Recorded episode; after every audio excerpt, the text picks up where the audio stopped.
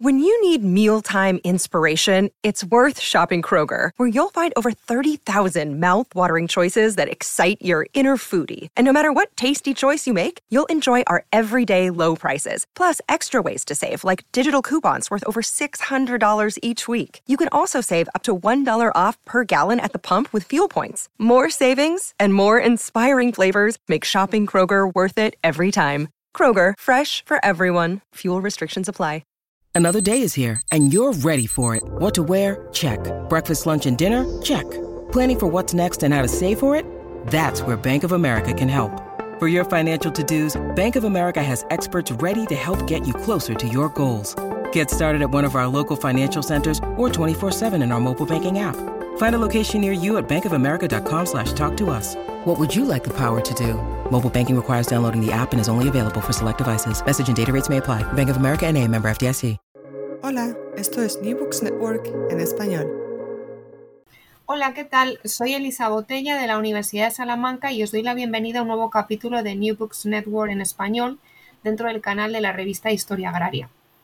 Hoy tenemos el placer de presentar el artículo titulado Transformaciones de la agricultura, ganadería, silvicultura y pesca en el sistema agroalimentario español desde 1980 hasta 2016 publicado en inglés en el número 88 de la revista de Historia Agraria. Y para ello contamos con su autora, Noelia Parajua Carpintero. ¿Qué tal? ¿Cómo estás, Noelia?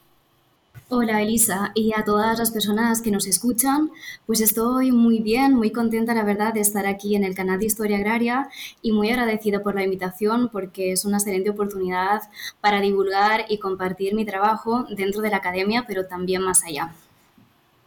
Bueno, Noelia, muchas gracias a ti por estar con nosotros. Voy a presentar a Noelia. Ella es doctoranda del último año del programa de doctorado en Historia Económica de la Universidad de Barcelona dentro de la línea de Historia Agraria y Ambiental. En su tesis, Noelia investiga las transformaciones del sistema agroalimentario en España desde la década de los 80 con un enfoque multidisciplinar, como vamos a, ver hoy en, en el artículo que presentamos. Para ello combina fuentes económicas con la economía política y la sociología eh, ha realizado una estancia de investigación en el Grupo de Sociología Rural de la Universidad de Wageningen en los Países Bajos y desde 2017 Noelia ha trabajado como docente en el Departamento de Historia Económica, Instituciones, Política y Economía Mundial de la Universidad de Barcelona, impartiendo la asignatura de Política Económica Internacional y Asia-Pacífico. Además, Noelia colabora con la Universidad Oberta de Cataluña y el Instituto Seneca en la elaboración de contenidos docentes y forma parte de Agroecology Europe, eh, Asociación Europea para la Agroecología. Nos presentas, Noelia, un artículo muy completo, ya que analiza la evolución de la agricultura, ganadería, silvicultura y pesca en el marco del sistema agroalimentario español en un marco bastante amplio, 1980 y hasta 2016. ¿De qué manera lo haces y qué enfoque adoptas para ello? Eh, bueno, en primer lugar, creo que es importante señalar que este artículo se enmarca en una problemática doble o de doble filo. Por una parte, el sistema agroalimentario actual es altamente insostenible.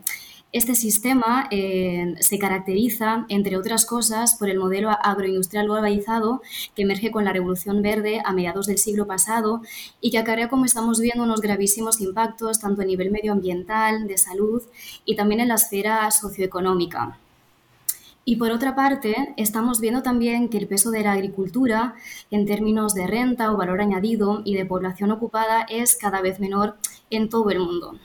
¿Y esto por qué nos tiene que preocupar? Bueno, eh, la agricultura y concretamente la pequeña agricultura familiar ha desempeñado históricamente un conjunto de funciones que son vitales para la sostenibilidad de la vida, desde la provisión de los llamados servicios ecosistémicos, como puede ser el soporte a la polinización, la provisión de agua dulce o el control de enfermedades, hasta la preservación del, cultural heritage o la herencia cultural, pues que hace referencia a esos saberes que se han ido transmitiendo eh, sobre el manejo adaptado de los paisajes y que son claves para hacer frente precisamente a esta crisis ecológica a la que nos enfrentamos.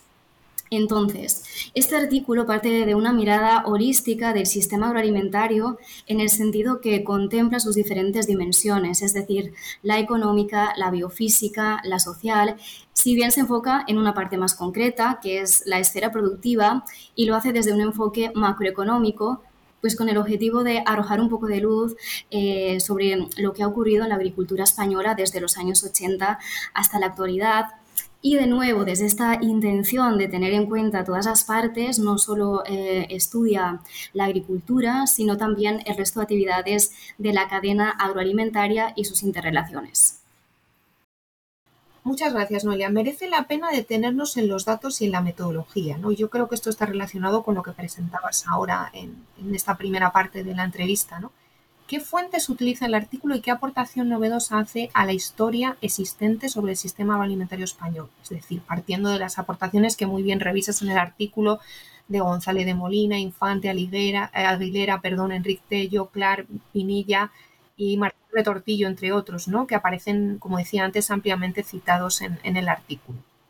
Sí, bueno, el artículo utiliza como principal eh, fuente las tablas de origen y destino y las tablas input-output de la Contabilidad Nacional de España, que publica el Instituto Nacional de Estadística y que están valoradas en unidades monetarias. Entonces, a partir de ellas he construido series de valor añadido o renta, puestos de trabajo eh, y provisión u origen de productos, mirando si esta, si esta provisión es nacional o extranjera, para tres grandes grupos de actividades. El primer grupo es la agricultura, ganadería, pesca y silvicultura o sector forestal. Y aquí voy a abrir un pequeño paréntesis y es que a partir de ahora me referiré a estas cuatro actividades eh, solo como agricultura para cortar un poquito este nombre tan largo y cuando hable de ellas desagregadamente lo indicaré. Y cerramos aquí este paréntesis explicativo. Eh, bien, el segundo grupo es la industria alimentaria y el tercero los servicios de alimentación que hacen referencia a la restauración y al catering principalmente. Bueno, y por otra parte, he calculado eh, su estructura de inputs intermedios, es decir, de, los productos y servicios que utilizan para la producción estas tres grandes, eh, estos, estos, tres grandes grupos de actividades, incluyendo hasta 10 categorías distintas, y su estructura de usos, es decir, a dónde van estos productos. Entonces, eh, se diferencia entre los usos intermedios, es decir, cuando se utilizan como inputs, como insumos en la producción de otras actividades, y consumo final, incluyendo las exportaciones y el consumo de los hogares. Entonces, eh, ¿qué se aporta de nuevo? Bueno, este artículo es eh, sobre todo una continuación de trabajos como, como el que ha desarrollado José Manuel Naredo, en el que ya se estudiaban las interrelaciones entre actividades, pero en primer lugar se amplía el periodo de estudio hasta el 2016 y en segundo lugar, se aporta un nivel de desagregación mucho mayor de los productos y actividades que forman parte del sistema agroalimentario, lo que permite obtener pues, una foto mucho más detallada y precisa de lo que ha ocurrido. Y además se incluyen los servicios de alimentación que han sido prácticamente inexplorados hasta el momento.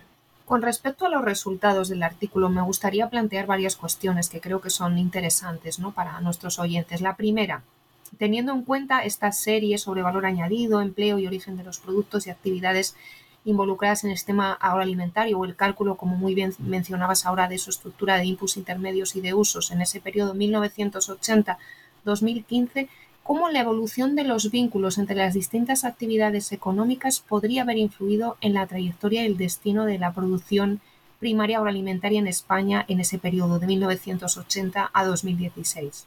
Eh, bueno, Elisa, el cambio entre los vínculos lo podemos ver a través de la estructura de inputs intermedios y de la estructura de usos. Entonces me voy a centrar en los cambios que considero más significativos.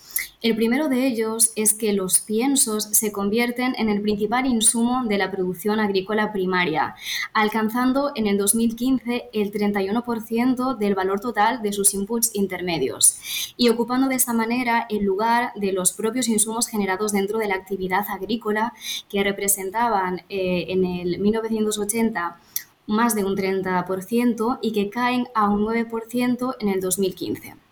Y bueno, esto es lo que Naredo llamaba la tasa de reuso y lo que nos está indicando es una desintegración de la agricultura, en el sentido que cada vez depende más de insumos externos y en este caso que provienen de la industria de los piensos. Y esto se refleja también por la parte de los usos de los productos primarios agrícolas. Los resultados muestran que apenas un 5% de sus usos totales se destinan a la propia agricultura. Y bueno, es más, cuando eh, podemos eh, ver em, la información, los datos más desagregados em, entre la agricultura, la ganadería y el sector forestal y por tanto sus interrelaciones, vemos también que estos lazos se han debilitado apuntando a una mayor desintegración. Y todo esto nos indica una degradación de los sistemas agrosilvopastorales que sabemos que ya había empezado mm, a mitades del siglo pasado y que tiene un gran valor en la provisión de los servicios ecosistémicos. Y por otra parte, el segundo gran cambio eh, tiene que ver con el peso del valor de los servicios comerciales que básicamente representan los márgenes comerciales. Pues bueno, su peso en la estructura de inputs intermedios de la agricultura pasó de un 6% del total en el 1980 a un 20% en el 2015. Entonces, eh, en este año, en el 2015, los servicios comerciales fueron el segundo insumo intermedio más importante de la agricultura, después de los piensos. Y esto eh, lo que está apuntando es a un mayor poder de mercado del resto de las industrias y principalmente eh, de la de los piensos para imponer sus precios. Entonces, estos cambios los asociamos a la caída del valor añadido y renta de la producción primaria agrícola y con ella la caída de personas ocupadas en la agricultura y especialmente al cierre de explotaciones, de pequeñas explotaciones familiares. Bueno, esto está perfectamente relacionado con la segunda pregunta que, quería plantear en términos de resultados, ¿no? que es la siguiente. ¿Hasta qué punto la producción primaria del sistema agroalimentario español ha seguido profundizando su integración con el sistema agroalimentario global desde 1980 hasta 2016? Y precisamente, como comentabas ahora al final, ¿qué papel ha jugado la salarización en este proceso? Pues eh, sí, Elisa, como comentas, eh, al contestar esta segunda pregunta voy a complementar lo que acabo de decir en, en la anterior. Y bien, los resultados del estudio muestran claramente que la agricultura española ha continuado su integración en el sistema agroalimentario global de forma significativa y creciente durante el, el periodo de estudio, pues a todos los niveles. Vamos a ver algunos datos clave. Por ejemplo, en lo que se refiere al origen de los productos agrícolas primarios que hay en España, la parte que es importada creció en un 42%. Eh, en el 2016, alrededor del 20% de estos productos agrícolas primarios pues fue importado. Y por otra parte, en lo que se refiere al destino usos de la producción agrícola primaria española, las exportaciones han sido la categoría que más ha crecido de todas, multiplicándose por más de tres. Pues si en el 1980 España exportaba un 4,8% del valor de la producción agrícola primaria total, en el, en el 2016 esta cifra fue del 22%. Y esta tendencia también la podemos ver en el origen de los inputs o insumos que utiliza la agricultura española, que cada vez vienen en mayor eh, medida del exterior del país.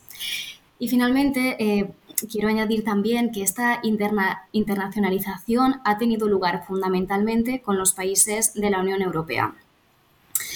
Y en relación a la segunda cuestión que, planteas, Elisa, sobre el papel de la asalarización en este proceso, bueno, primero destacar que los resultados del estudio muestran un cambio radical en este sentido. En el año 1980, la mayor parte de las personas que trabajaban en la agricultura lo hacían por cuenta ajena, es decir, en pequeñas explotaciones familiares, estamos hablando de un 72%, y al final del periodo, en el 2016, tan solo un 38%. Entonces, vemos cómo la situación se ha invertido. ¿Y cómo ha influido esto en la integración de la agricultura española en el sistema agroalimentario global? Bueno, los resultados que tenemos en este artículo son insuficientes para dar una respuesta rotunda a esta, a esta pregunta.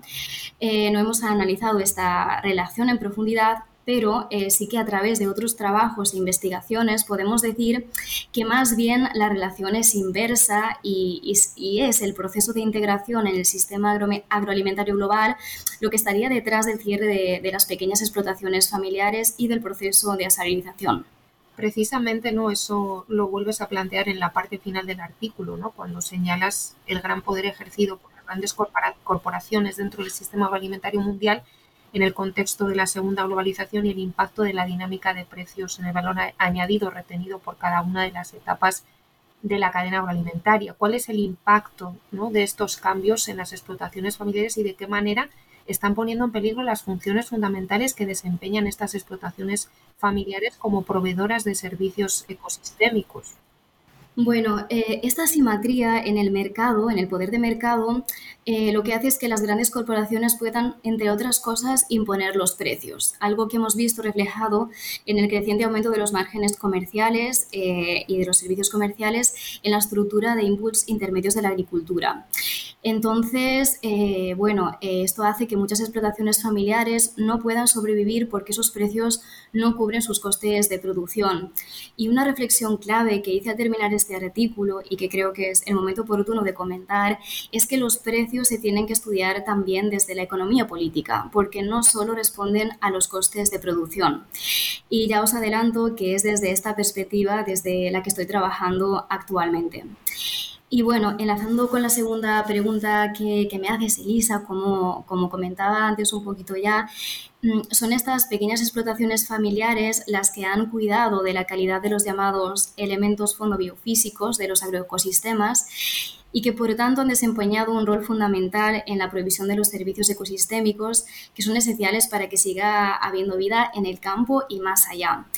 Y bueno, esto se explica y se evidencia sólidamente en un reciente artículo de, Gloria Guzmán y de otros autores, que además es sobre el caso español y que se ha publicado muy recientemente en la revista Ecosystem Services. Así que para aquellos que quieran profundizar un poquito más en esta cuestión, lo redirijo a este trabajo. Muchas gracias, Noelia. Como conclusión, creo que es importante precisar, y lo haces muy bien en esa parte final, que el análisis de las transformaciones del sistema agroalimentario español en las últimas décadas, presentado en el trabajo, es una primera aproximación, ahora mismo lo señalabas, a estos cambios desde una perspectiva macroeconómica a partir de los datos del marco input-output, ¿no? Es decir, que para una visión más profunda de estas transformaciones y el análisis de las fuerzas que las impulsan y de sus repercusiones socioecológicas, ¿dónde debe integrarse este análisis? Y ahora lo vinculabas muy bien. ¿Y cuáles son las líneas futuras de investigación que también adelantabas previamente? Bueno, pues en primer lugar, y como efectivamente adelantaba ya, una de, de, las líneas futuras y presentes, porque ya estoy trabajando en ella, es abordar todas estas transformaciones desde la economía política con el objetivo de entender no solo el qué, sino el quién, es decir, cuáles son los agentes y las relaciones de poder que influyen y que determinan los cambios que estamos viendo a nivel productivo. En segundo lugar, creo que es fundamental incluir también eh, la perspectiva de la economía feminista para poder estudiar bien el rol de trabajo reproductivo que realizan fundamentalmente las mujeres y que es esencial para la reproducción social del trabajo. Y en el caso de la agricultura, también para entender eh, bien el, trabajo productivo, porque las mujeres rurales han hecho y hacen una parte muy importante del trabajo productivo pues que sigue invisibilizado. Y ya finalmente, eh, para tener una, visión holística de, esta realidad, sería necesario combinar todo, todo lo anterior con una perspectiva biofísica a partir de la economía ecológica, por ejemplo, para entender las relaciones entre los flujos monetarios y biofísicos y entre ellos pues, eh, los impactos medioambientales. Muchas gracias por estar con nosotros, Noelia Parafua Carpintero, investigadora del Departamento de Historia Económica, Instituciones, Política y Economía Mundial de la Universidad de Barcelona, para presentar tu artículo Transformaciones de la Agricultura, Ganadería, Silvicultura y Pesca en el Sistema Agroalimentario Español 1980-2016, publicado en inglés en el número 88 de la revista de Historia Agraria. Gracias a todos los oyentes y os esperamos en el próximo episodio del canal de Historia Agraria en New Books Network en español. Muchas gracias, Noelia. Muchas gracias, Elisa. Ha sido todo un placer.